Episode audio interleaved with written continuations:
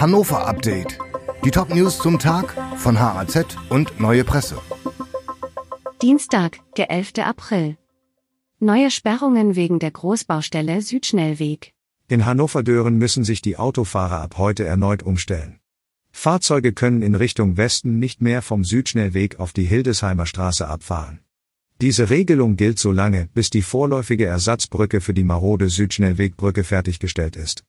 Diese wird etwa 940 Meter lang und soll 2024 in Betrieb gehen. Ab 2029 soll der Bereich des Südschnellwegs dann in einem Tunnel verlaufen. Immer mehr Menschen wählen ohne Notfall den Notruf. Die Einsatzzahlen der Rettungsdienste in der Region Hannover sind in den vergangenen Jahren kontinuierlich gestiegen. Oft wird der Notruf gewählt, obwohl kein Notfall vorliegt. Das hat Folgen. Sanitäter und Ärzte in Hannover verlieren wertvolle Zeit für lebensbedrohliche Fälle. Und auch die Notaufnahmen kommen an ihre Grenzen. Rettungsdienste fordern zur Entlastung mehr ambulante Angebote für Hilfesuchende. Letzter Tag der Osterferien. Am Mittwoch beginnt in Niedersachsen wieder die Schule. Allerdings macht nach wie vor ein massives Personalproblem Lehrkräften, Eltern und Schülern zu schaffen.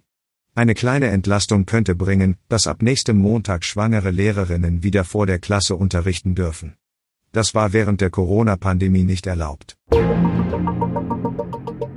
Antragsstau bei Führerscheinstelle. Wer in der Region Hannover seinen Führerschein neu beantragt oder tauschen will, muss sich seit Monaten auf lange Wartezeiten einstellen. Die Situation habe sich in den vergangenen Wochen deutlich entspannt, auch wenn es immer mal wieder zu Beschwerden komme, sagt Carmen Pförtner von der Region Hannover.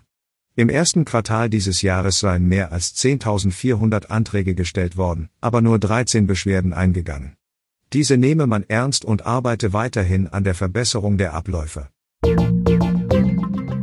Die Redaktion für dieses Update hatte Mirja Pflug.